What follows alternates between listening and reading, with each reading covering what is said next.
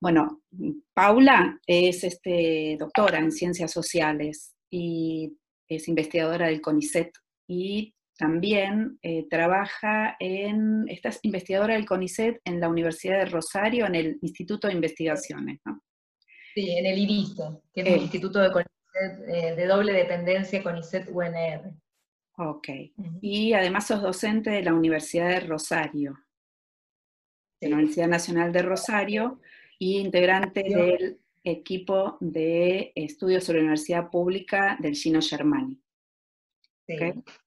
Bien. Y bueno, has escrito varias cosas y un estudio que a mí me gustó muchísimo, que es sobre autoridad, ¿no? Eh, creo que ese fue el, resultado de tu tesis, de, digamos, de tu investigación de doctorado sobre la autoridad, un estudio sobre las experiencias de los estudiantes y el concepto de autoridad, ¿no? Y me pareció súper, súper interesante por la mirada, por los aportes y por darle vuelta a, la perspectiva sobre ese concepto y más que un concepto, esa dimensión. Bueno, y Rafa también es doctor eh, de ciencia, en ciencias sociales, ¿sí? Eh, investigador del CONICET y también docente de la UBA también, Rafa. Eh, docente de la, de las facultades sociales en el grado y el doctorado, y mm. hace unos años estoy en la Universidad de San Andrés también en el doctorado en educación. Ah, mira, esa no la tenía. Bueno, y también abordaste el tema, abordaste el tema de, de los estudios sobre las experiencias atravesadas, bueno, con la dimensión de género y sexualidades, que me parece que es estaban bastante presentes esas temáticas hoy en día, en estudios, en charlas, en conferencias, es una temática muy actual y bueno, bienvenido sea. Así que, bueno, están acá invitados, así que por favor los escuchamos a ustedes, a mí ya no. No sé, Pauli, ¿querés empezar? ¿Querés que empiece? Yo, empiezo. Bueno, bueno, gracias Mariel, eh, gracias Rafa por compartir este espacio y a todo el equipo, que también en este, a esta altura del año eh, no es fácil sumarse a estas invitaciones. Y bueno, con Rafa, como decía Mariela, hace mucho que trabajamos juntos, bueno, particularmente durante este año no compartimos proyectos, pero siempre venimos pensando cuestiones ligadas a la experiencia estudiantil, desde proyectos compartidos en, el Germani, dirigidos por, bueno, por Sandra Carli, en, en los que vos, Mariel, participaste en algunos, eh, y en ese momento, bueno, cuando Sandra inicia esta, esta línea de investigación centrada en las experiencias estudiantiles, a nivel de equipo íbamos tomando distintas dimensiones, actores, y bueno, en mi caso, como vos bien decís, me interesaba la perspectiva de los estudiantes sobre una, una cuestión particular que era la autoridad docente, que era un tema que estaba bastante explorado en otros niveles del sistema educativo, pero no tanto en la universidad. Bueno, de ahí entonces seguí eh, indagando, ¿no es cierto?, en los estudios postdoctorales y en el ingreso a carreras sobre la cuestión universitaria. Eh, en un momento me fui para el lado de docentes, ¿no es cierto?, porque cuando yo pensaba la cuestión de la autoridad, era muy frecuente, digamos, que aparecieran menciones a docentes que habían marcado esas experiencias, docentes, podríamos decir, bueno, fueron reconocidos por esos estudiantes que estaban próximos a egresar. Entonces, el trabajo posterior fue hacer una indagación respecto de eh, qué concepciones, visiones sobre la enseñanza y sobre diversos aspectos pedagógicos, digamos, curriculares, epistemológicos, tenían esos docentes que habían sido reconocidos, eh, o algunos de esos docentes, ¿no es cierto?, que habían sido reconocidos por, por los y las estudiantes del primer trabajo. Y de ahí, bueno, me oriento hacia docentes de primer año, porque en realidad en esas experiencias eh, estudiantiles, cuando se hace como un relato retrospectivo de la propia trayectoria, eh, les docentes de los primeros años aparecían como teniendo un lugar de referencia fundamental en ese pasaje por eh, ese nuevo espacio institucional que es la universidad. O sea, encontraban muchos relatos que había ciertas menciones a que la diferencia eh, radicaba en cómo habían sido recibidos en esos primeros años de universidad. O sea, eh, en mi tesis doctoral yo entrevisto a jóvenes que habían iniciado su, etapa universitaria en, el 2002, ¿no es cierto? 2003. eh, post-crisis del 2001, crisis de representación política, crisis de las autoridades. Y entonces aparecía ahí una cuestión muy fuerte ligada a esa referencia que se podía construir en ese ingreso, y entonces, por, o sea, muchos eh, estudiantes, muchos eh, próximos a egresar, como decía, porque yo tomaba estudiantes que estaban ya en, en sus últimos años de carrera, relataban que algunos compañeros y compañeras habían abandonado la carrera por producto de la crisis del 2001, de haber provenido de localidades pequeñas de, la provincia de Santa Fe y que sus familias tenían problemas como económicos para poder sostenerlos en la ciudad, etcétera, etcétera. Y cuando hablaban de por qué ellos habían podido permanecer, uno de los factores que se nombraba era la, la importancia de las figuras de los docentes, que habían contenido, que habían eh, ahí apuntalado. Entonces, bueno, ese trabajo con docentes de primer año me lleva a indagar cuestiones ligadas al ingreso, al ingreso a la universidad, a los estudiantes de primer año y a la articulación eh, escuela media-universidad. Entonces, bueno, durante el año 2019, el año pasado, eh, yo inicié un trabajo con focus, grupos focales, con estudiantes de quinto año de algunas escuelas públicas de la ciudad de Rosario, algunas escuelas de zona sur, que son escuelas en contextos de pobreza, contraponiendo, por ejemplo, las experiencias de las escuelas universitarias. Y la idea era pensar cuáles eran los imaginarios de estos estudiantes que transitaban el último año de la secundaria respecto de la, universidad. Entonces ese proyecto se llamaba La Universidad Imaginada y la Universidad Vivida. Mi idea era indagar qué se imaginaba, ¿no a fines del, secundario, y durante este año volver a contactar a algunos de esos estudiantes eh, para eh, indagar qué habían encontrado finalmente, con qué se habían encontrado en ese primer año de universidad. Bueno, la cuestión de la pandemia lo cambió absolutamente todo, porque toda la, parte metodológica tuvo que ser revisada, entonces en lugar de y, me surgió la inquietud de, más allá de, hacer ese seguimiento de algunos estudiantes en un trabajo como mucho más biográfico, de hacer una cuestión más abarcativa, ¿no es cierto?, una muestra más representativa, eh, y entonces fue, tuve la, la, posibilidad de contactarme con otros, una investigadora del IRICE, Ana Borgovelo, que trabaja temas de, de tecnología de, tecnología educativa, digamos, y sobre todo tecnología ligada al blended learning. O sea, su tema, ella venía investigando esas cuestiones en, CONICET, y ella decía que antes todo el mundo la miraba raro, como, pero ¿qué, qué estudias? ¿Educación a distancia? ¿A quién le interesa? Y bueno, y ahora se convirtió en la tutora de la UNR, eh, abarrotada de trabajo, digamos, su tema pasó a ser el tema, ¿no? Y bueno, con un investigador que es Lucas Brun de la Facultad de Ciencias Médicas, que es un médico e investigador del CONICET, de temas que no tienen que ver con lo educativo, pero su tesis de maestría tiene que ver con la enseñanza en los primeros años. Entonces le interesó participar de este proyecto. Y entonces, bueno, es ese proyecto el que yo les cuento hoy. Eh, tenemos, bueno, unos, eh, un PowerPoint con algunos resultados, eh, que intenta, digamos, indagar cómo vivieron los estudiantes, los y las estudiantes de primer año, primero y segundo tomamos, pero básicamente nos interesa pensar sobre todo el primer año, este tiempo tan particular de pandemia. Entonces, bueno, les voy a presentar, a compartir eh, un PowerPoint. Ahora, ustedes me dicen, eh, a ver acá.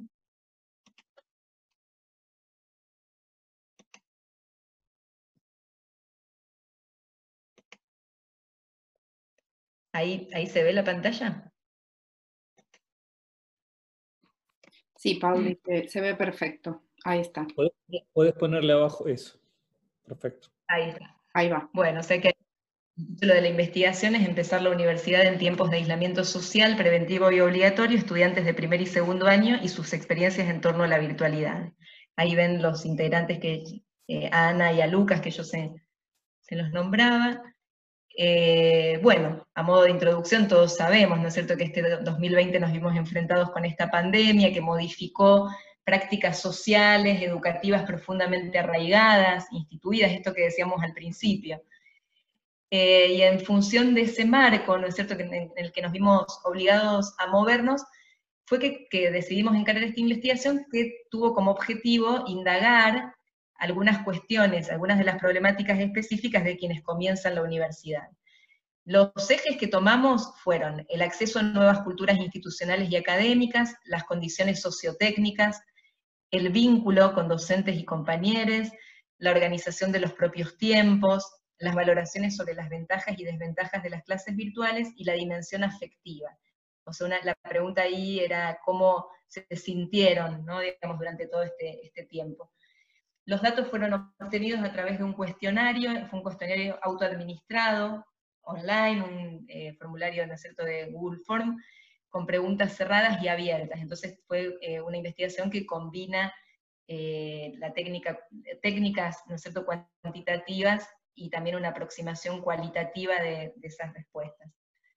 Bueno, logramos que participen todas las facultades de la UNR, o sea, tenemos una muestra de 2.500 respuestas, y esta esta llegada, digamos, a las distintas unidades académicas eh, se pudo hacer no solo por contactos, ¿no es cierto?, de que cada una de las integrantes íbamos mandando a, diferentes contactos, sino que también realmente se involucró mucho el CIED, que es el Servicio Institucional de Educación a Distancia de la, universidad, eh, en el que participa Ana Borgovelo, o sea, ellos lo difundieron, las secretarías académicas y estudiantiles de las las distintas facultades respondieron, algunas más que otras, entonces uno puede ver también que en, esta muestra eh, hay facultades que tienen una mayor representación.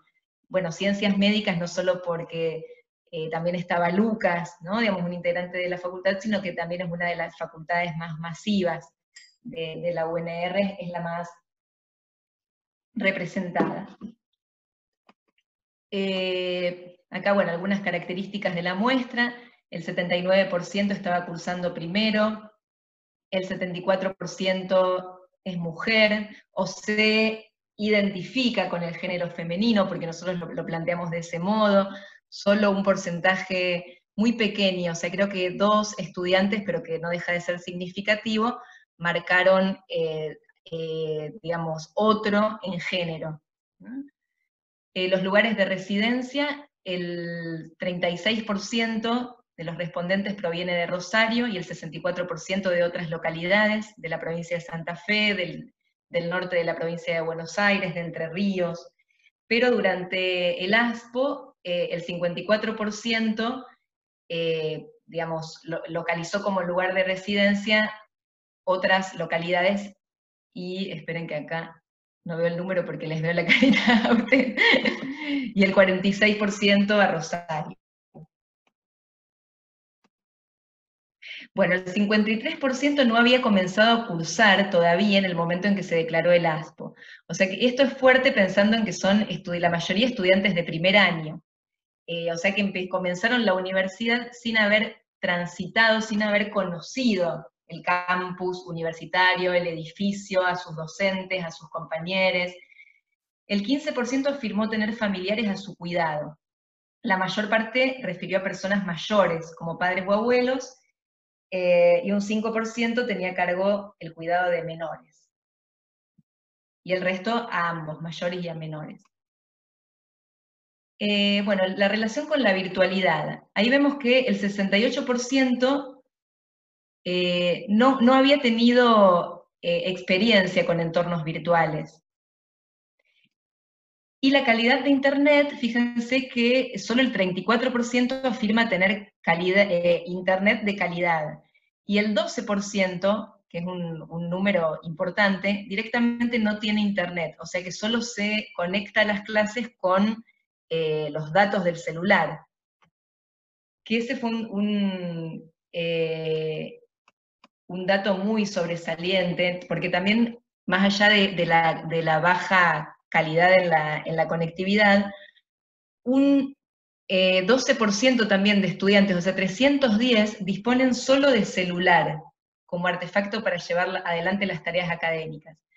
Lo cual, digamos, si uno nos representamos cómo es bajar un PDF en el celular, escuchar todo el tiempo las clases, ¿no es cierto?, eh, sincrónicas en un celular, hacer alguna instancia evaluativa en un celular, es como que la experiencia académica se, creo que se, empobrece un poco, ¿no? Digamos, y que genera todo lo que se está hablando, digamos, en, todo este tiempo de pandemia, estas brechas digitales que se suman a otras desigualdades socioeconómicas, culturales, de capital cultural respecto de,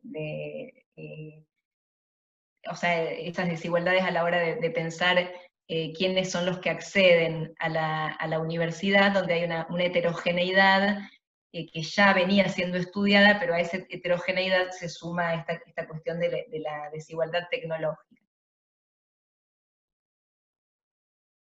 Bueno, ahí también tenemos datos de con qué plataformas, ¿no es cierto?, qué, utilizaban los docentes. La mayoría usa comunidades, que es el campus virtual de la UNR. Después también muchos usan Meet, Zoom. Para comunicarse con eh, los estudiantes, la mayoría de los docentes usa el em, correo electrónico y la, actividad foros dentro de la plataforma Moodle.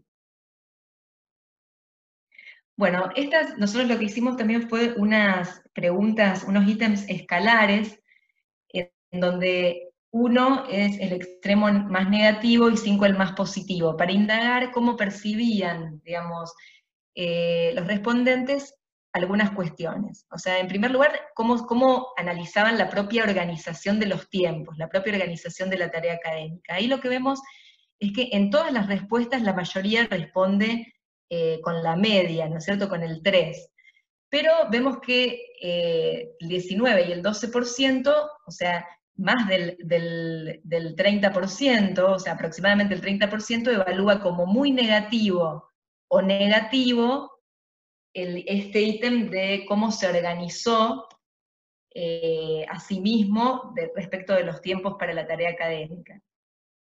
Y en las, en las preguntas cualitativas, digamos, en las respuestas cualitativas, lo que veíamos es que la mayor parte de las dificultades radicaba en, en primer lugar, problemas en relación con la conectividad. Ahí les puse algunos ejemplos eh, de estas respuestas eh, para, para, ejemplificar, para graficar, pero hay tantas respuestas, o sea, cualitativas, que es como muy difícil sintetizar en, en una o en poquitas eh, todo lo que en realidad estaban expresando, ¿no? Digamos, por esta idea de que se corta todo el tiempo, no puedo seguir la clase, obstáculos para construir el oficio de estudiante, veíamos esto, eh, una estudiante decía, no entras en la rutina de estudiante, esta idea de, que eh, no, no, había una gran dificultad para establecer tiempos de ocio, tiempos de estudio, tiempos de cursada, había muchas eh, muchas manifestaciones respecto de la, imposibilidad de encontrar un lugar tranquilo en la casa para, para eh, la tarea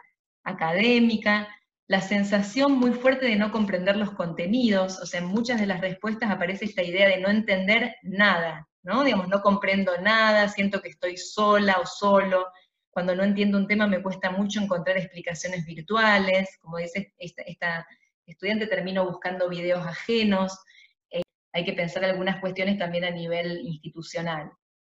Otra de las cuestiones destacadas como positivas es la posibilidad de consultar frecuentemente con los docentes, esta idea de tenerlos ahí como más cerca, pareciera que algo de, la cercanía, que, algo de la pantalla es como una especie de ventana que acerca y que democratiza.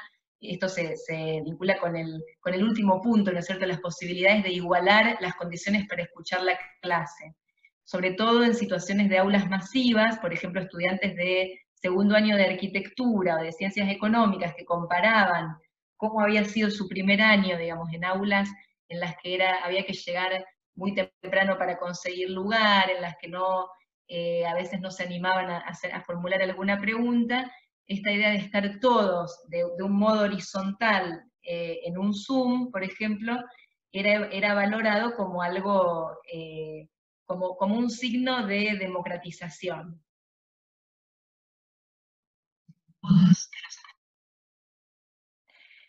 Eh, en relación con los aspectos destacados como negativos en el trabajo virtual, la mayoría respondía a esto de eh, todos, ¿no? Digamos, o sea, no hay, como que no había forma de encontrar algo positivo. Eh, pero bueno, también desglosando, viendo qué, qué de lo negativo se ponía más eh, en juego, eh, en primer lugar, encontramos esta sensación que les contaba de no estar aprendiendo o de tener dificultades para la comprensión. Esta idea de no entender nada, de estar sumamente desorientado, era como muy recurrente. Dificultades, repito, en cuanto a la propia organización del tiempo, falta de contacto con docentes y compañeros, y sobre todo, bueno, también los problemas de conectividad y, la, y o la ausencia de dispositivos para llevar adelante la virtualidad. Y esto era muy destacado, sobre todo en aquellos estudiantes que habían vuelto a sus localidades, como en este caso en que eh, este o este estudiante que decía no tengo buena conexión en mi pueblo, mi teléfono es uno de alta gama, a veces debo gastar mucho dinero porque el saldo no me dura mucho. Bueno, por último, la dimensión afectiva. Eh, la, pregunta era cómo te sentiste, digamos, durante, durante este tiempo, y nosotros en, un primer momento habíamos pensado en ofrecer, digamos, algunos ítems como para que vayan, digamos, seleccionando y eligiendo, y, después eh, dejamos esta pregunta muy abierta porque no queríamos, digamos, condicionar con adjetivos que por ahí puedan ser eh, limitantes de otras posibilidades, a pesar de que uno tiene la posibilidad de poner otros, pero no queríamos condicionar la respuesta.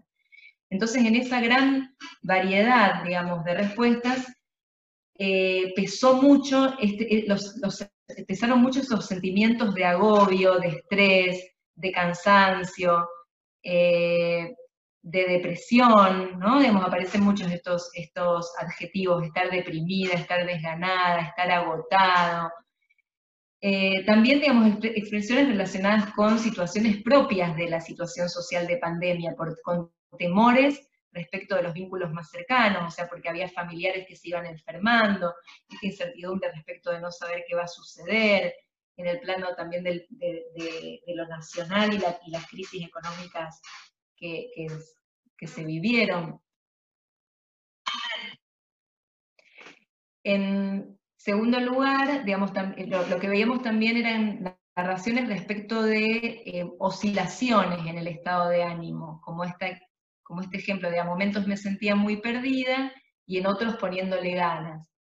¿no? Digamos, y por último hubo algunas respuestas, pero que eran una mínima parte, que hacían referencia a haberse sentido bien, ¿no es cierto? Eh, haberse adaptado a las nuevas condiciones de aprendizaje y a la posibilidad de activar nuevos recursos subjetivos o emocionales ante la situación crítica de la pandemia, y esto sobre todo estaba vinculado en casos en que las condiciones de accesibilidad eran positivas, ¿no? Digamos, o sea, eh, este fragmento en donde se dice con respecto al año académico virtual, personalmente me sentí bien, acompañada tanto por los docentes como por los estudiantes, y, digamos, afirma que en su caso no tuvo ningún problema de conexión pero me encuentro en una situación beneficiosa ya que cuento con las condiciones necesarias. Bueno, las reflexiones, digamos, finales, algunas breves que, seleccionamos eh, para presentar, digamos, en, relación con todo lo que, lo que podemos seguir, digamos, indagando respecto de ese material que es realmente muy, muy amplio, es eh, que bueno, en ese marco extremadamente complejo y pese a destacarse sobre todo, porque las desventajas de la, virtualidad eh, apareció como un punto así muy, muy eh, fuerte, fue posible identificar sentimientos de empatía respecto del esfuerzo realizado por, por docentes, por instituciones, para continuar desarrollando las actividades, en una situación, digamos, compleja y que muchas de las respuestas encontramos que se expresó haber considerado la posibilidad de abandonar la carrera. ¿no? Digamos, entonces, frente a esta situación, todo lo que tiene que ver con haber encontrado referencias, con haberse sentido, como decía en un primer momento, contenidos, fue fundamental. Se puso de manifiesto, la gran discontinuidad existente entre las vivencias educativas previas y la inserción en, en la universidad, como así también la desigualdad entre los ingresantes en materia de conectividad que esto nos permite ver, como decíamos al principio, la cuestión de las brechas digitales.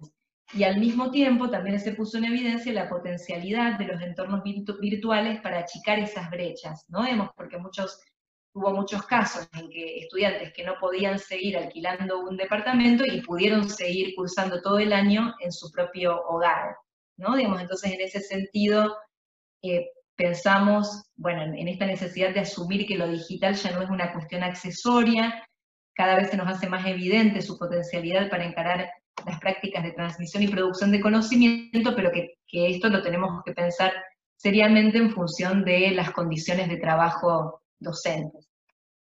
Bueno, terminé la presentación y, si quiere seguir Rafa o cómo lo pensás María, si queremos charlar ahora, como, como a ustedes les parece.